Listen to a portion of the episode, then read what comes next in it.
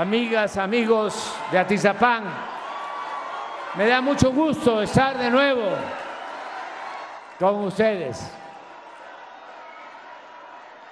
Muchas veces, cuando estábamos luchando por el cambio, estuve aquí en Atizapán.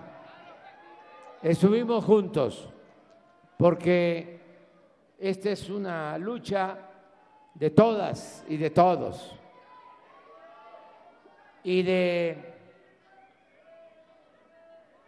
algunos mujeres, hombres que ya se nos adelantaron, pero que están con nosotros, siempre van a estar con nosotros y ahora están muy contentos.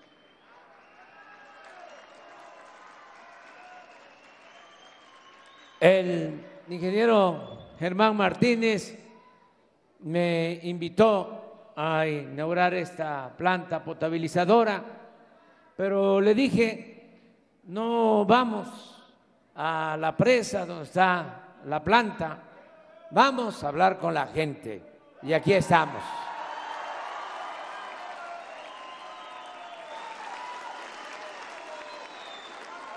Y aunque pues la planta es muy importante porque va a significar más abasto de agua, tanto para Atizapán como para la Ciudad de México.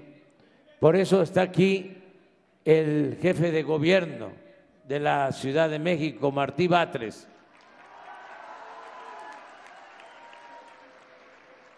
Y también les voy a presentar a la maestra Delfina.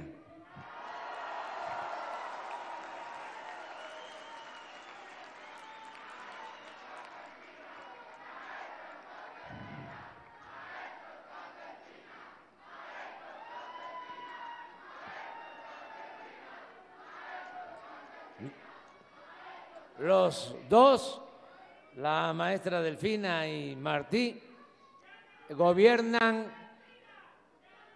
para 25, 26 millones de habitantes, los dos.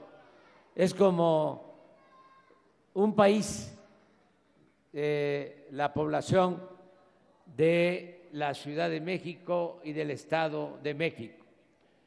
Y Aquí, como hay mucha población, también hay muchas carencias. El Estado de México, como aquí se ha dicho, es el estado con más pobreza en el país porque tiene 18 millones de habitantes y tiene mucha gente todavía en la pobreza.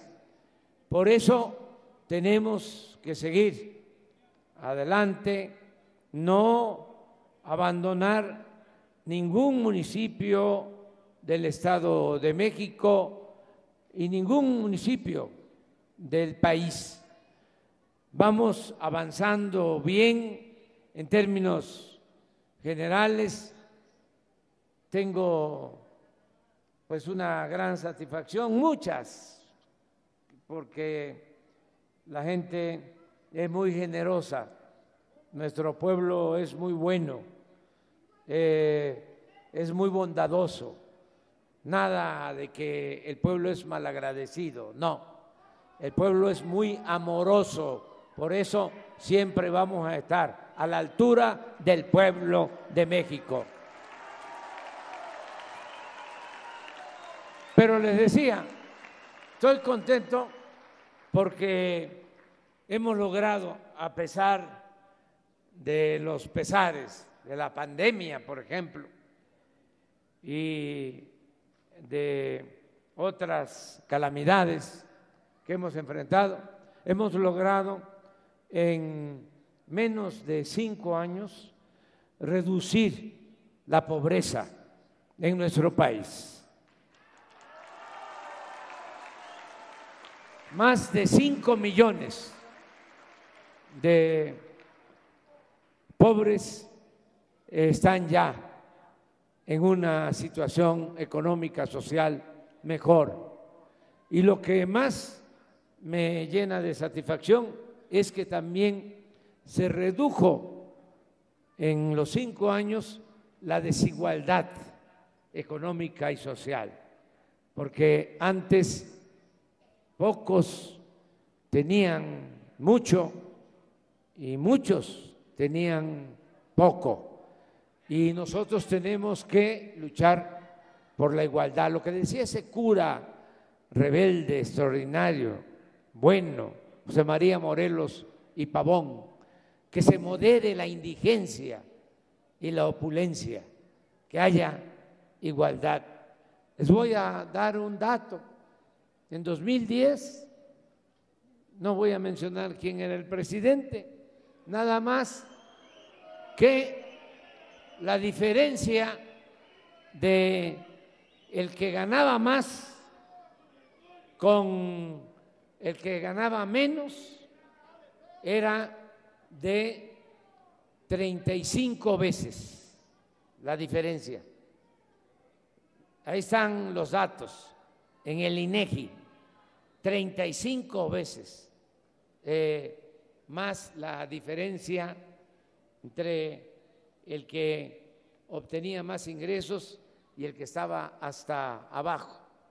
Ahora que hicieron el nuevo censo, todavía hasta el 2022, pasando incluso la pandemia, ya la diferencia se redujo a 15 veces.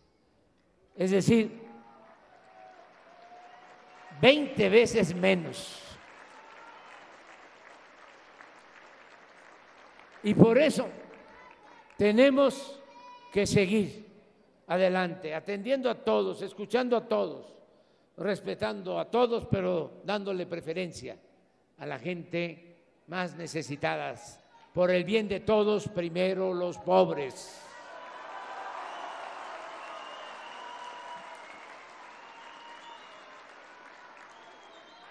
Y estamos avanzando.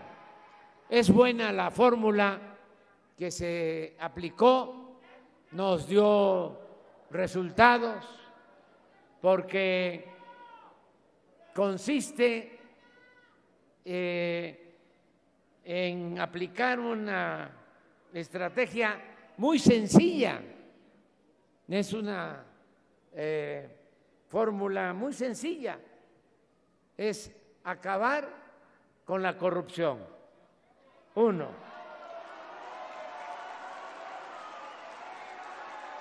Dos. Dos. Acabar con los lujos en el gobierno.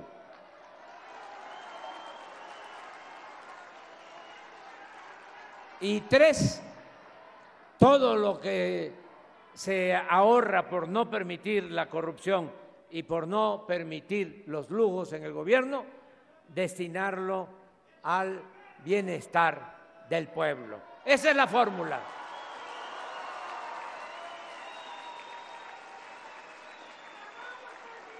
Y hemos ahorrado mucho. Por eso no hemos tenido necesidad de aumentar la deuda más allá de lo permitido México es de los países con menos crecimiento de su deuda pública, desde luego menos que lo que creció la deuda en los dos últimos sexenios, pero no solo eso, aumentamos el salario mínimo como no sucedía en 40 años.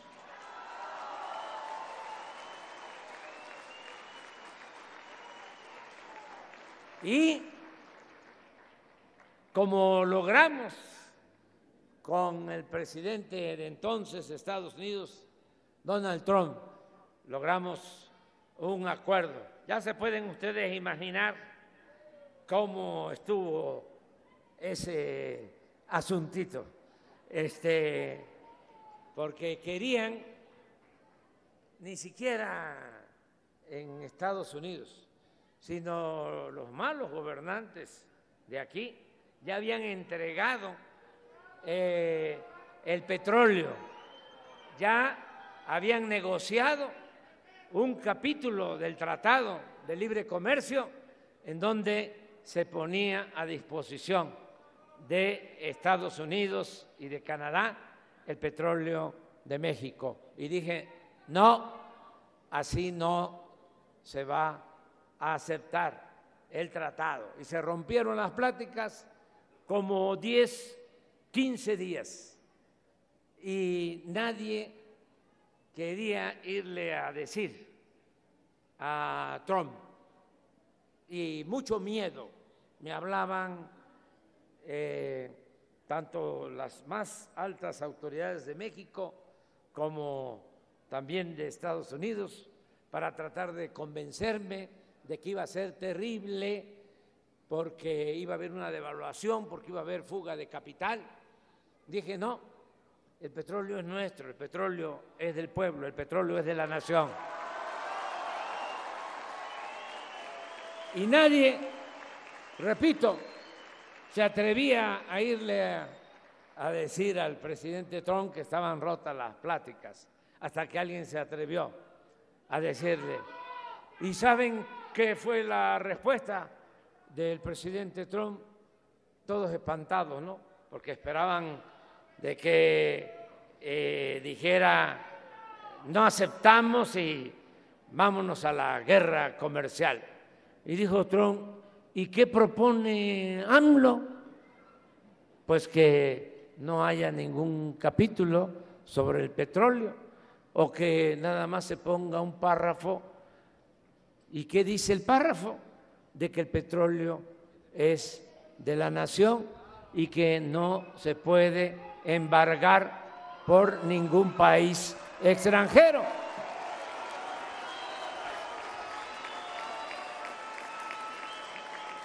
Y dijo Trump, está bien, háganle caso. Y ahí se acabó el asunto. Y si quieren,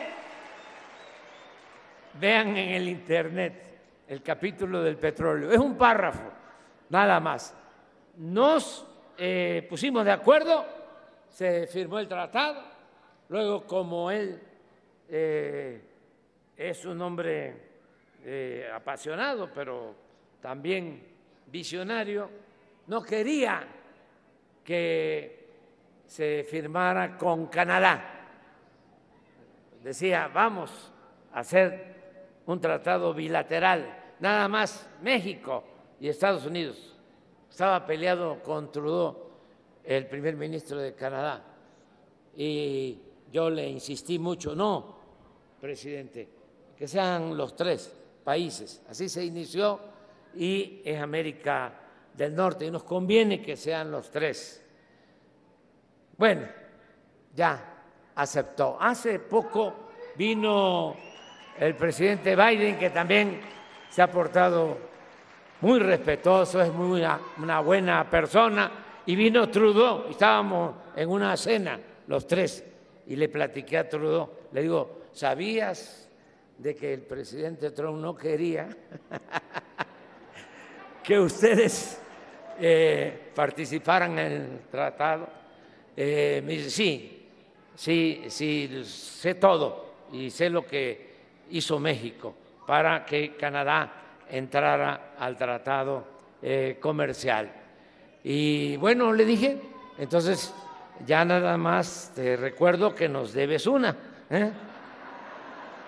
Este, pero pasa el tiempo y este tratado nos está ayudando, porque eh, Estados Unidos eh, tomó conciencia, el gobierno de Estados Unidos internalizó de que no podía, no podía depender de Asia y de China, porque cuando la pandemia eh, no habían eh, unos aparatitos que se llaman semiconductores, chips, y eh, sin esos chips que se producen en Asia o se producían fundamentalmente en Asia y en China, no se puede eh, elaborar, no se puede fabricar un refrigerador, una estufa, ningún electrodoméstico y tampoco un vehículo.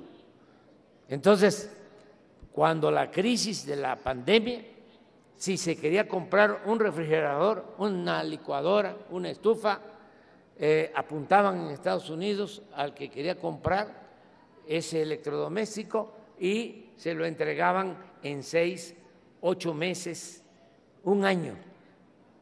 No tenían forma de abastecer en estos aparatos electrodomésticos. Y eso yo creo que eh, ayudó a que en Estados Unidos se dieran cuenta de que lo mejor es ser autosuficientes, la política que estamos aplicando nosotros, eh, producir todo lo que consumimos y no depender mucho. Y si se puede, nada del extranjero, ni en energéticos ni en alimentos. Y ahora, por eso, ya están estableciendo plantas para semiconductores y se están viniendo a México muchas plantas de Asia, se están trasladando a México y por eso está creciendo mucho la inversión extranjera que llega a México y el empleo. Hay trabajo y está aumentando el salario. México es de los países con menos desempleo en el mundo y está aumentando el salario porque está creciendo nuestra economía. Todo esto nos ha ayudado mucho para que haya empleo y que tengamos también finanzas públicas sólidas para no tener que endeudarnos, no tener que aumentar los impuestos, no tener que decretar gasolinazos. Todo esto eh, nos ha llevado a que tengamos presupuesto, pero fundamentalmente es no permitir la corrupción, porque nos hemos ahorrado como dos billones de pesos por no permitir la corrupción. Aquí me pasaría todo el día contándoles de cómo hemos acabado con contratos leoninos, con todas las tranzas que se hacían y que ya se acabaron. Por eso, los programas de bienestar. Ya aquí se habló, tres cosas nada más les digo sobre los programas de bienestar. Primero, de que van a aumentar eh, los beneficiarios de becas, es decir, sobre todo para el nivel básico, preescolar, primaria, secundaria. Aquí eh, son pocas relativamente las becas que se entregan, son 3.883. Eh, ya antes de que termine el año va a ser el doble de beneficiarios con becas para Atizapán. Decirles también que nos tenemos que apurar, eh, Pamela, porque son 136 escuelas y solo están siendo atendidas 28. Se les eh, ha entregado presupuesto solo a 28. ¿En cuánto tiempo podemos avanzar más? En febrero avanzamos más. Muy bien. Y decirles una buena, ya Carlos lo mencionó, lo de la pensión a los adultos mayores, es así, llega a 50 mil 225 adultos mayores aquí en Atizapán. Eh, son 4.800, eh, falta un bimestre, noviembre, diciembre, y ya de enero en adelante ya van a ser seis mil pesos bimestrales.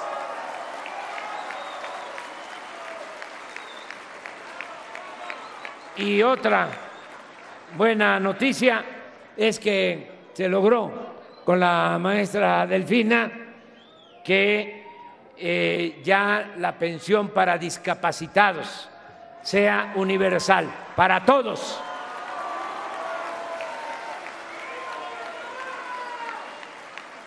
Todos los discapacitados de Atizapán van a tener su pensión, porque ahora nada más son 2.401, porque llega solo hasta 29 años, pero ya aportó el gobierno del Estado de México 50%, el gobierno federal 50% y ya de 29 hasta 65 también pensión para discapacitados, todas las edades.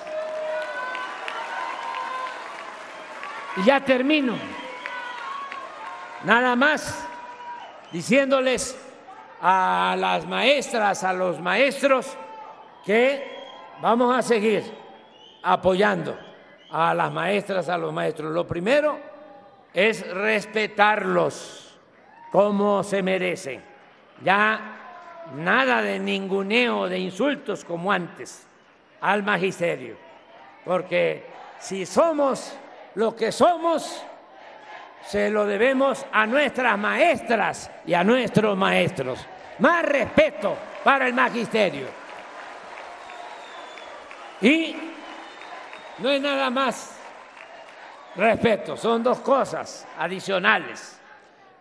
Aquí está el subsecretario de Hacienda, Juan Pablo Devoto. Este joven es el que maneja el presupuesto nacional.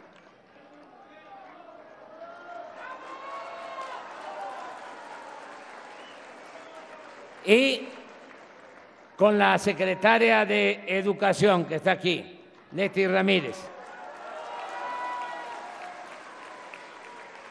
Y con los dirigentes sindicales, porque también lo tengo que decir, del CENTE y de la CENTE, ya para que no me anden ahí este, con celos y sentimientos, este, todos los maestros, para todos.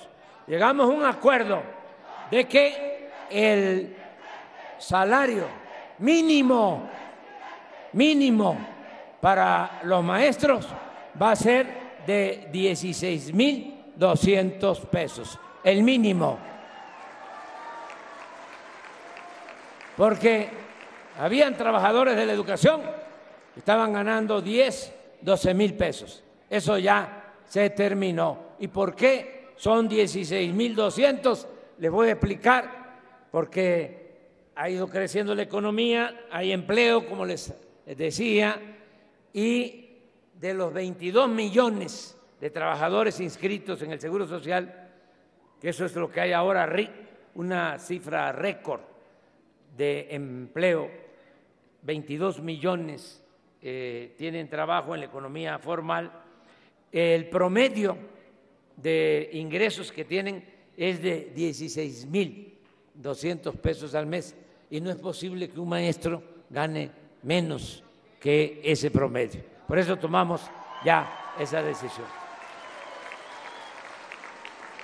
Y otra cosa, también para maestras y maestros, ya llevamos basificados 950 mil maestros y maestras y vamos a pasar del millón, eh, porque todavía me faltan 11 meses este, como presidente. Y ya termino también diciéndoles que lo mismo para la salud con el programa IMSS eh, Bienestar. Nos ha costado bastante echarlo a andar porque también había una gran corrupción, se robaban hasta el dinero de las medicinas y pusimos orden, se nos lanzaron con todo, campañas en contra, pero nos hicieron lo que el viento a Juárez.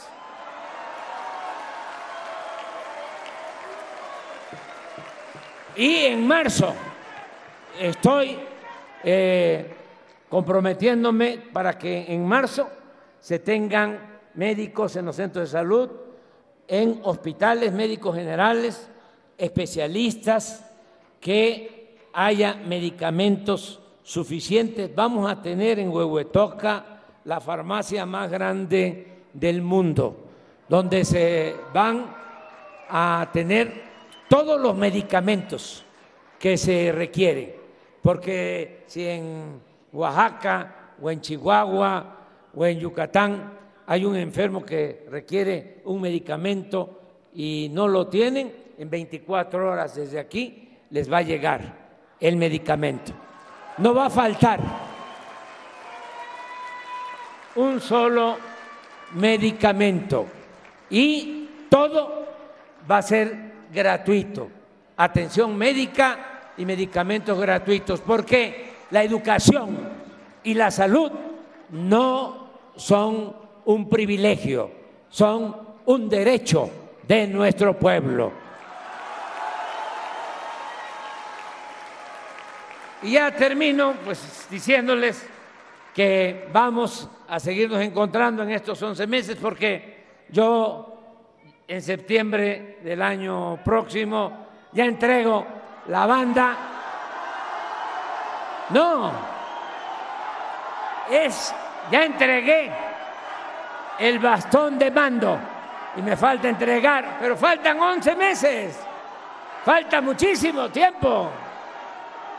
Además, yo soy maderista, yo creo en el lema del sufragio efectivo, no reelección. No hay que olvidar eso. Y no hay que convertirnos ni en líder moral, ni en hombre fuerte, ni en caudillo, ni mucho menos en cacique. No hay que tenerle tanto apego ni al poder ni al dinero. Ya nos tocó contribuir, ayudar. Estoy cerrando ya mi ciclo y estoy contento porque sé que va a continuar la transformación en nuestro país. Estoy contento, no tengo ninguna preocupación. Si eh, yo estuviese pensando en que quien va al relevo eh, en el país no va a tener convicciones, principios, no va a ser una gente honesta, a lo mejor estaría yo algo preocupado, pero no, no, no, no, no, no, no, va a ser mejor que el actual presidente de México. Y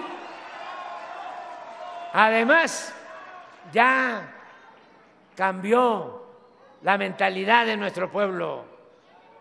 Y cuando cambia la mentalidad del pueblo, cambia todo. Ya tenemos un pueblo muy consciente, es de los pueblos más politizados del mundo, un pueblo, bueno, trabajador, un pueblo fraterno, un pueblo que ya está haciendo valer como nunca la democracia, porque no había una auténtica democracia, era una oligarquía con fachada de democracia. La oligarquía es el gobierno de la minoría, la democracia es el gobierno del pueblo, para el pueblo y con el pueblo. Y eso es lo que ya tenemos.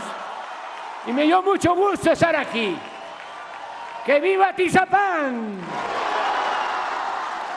¡Que viva el Estado de México! ¡Viva México! ¡Viva México! ¡Viva México!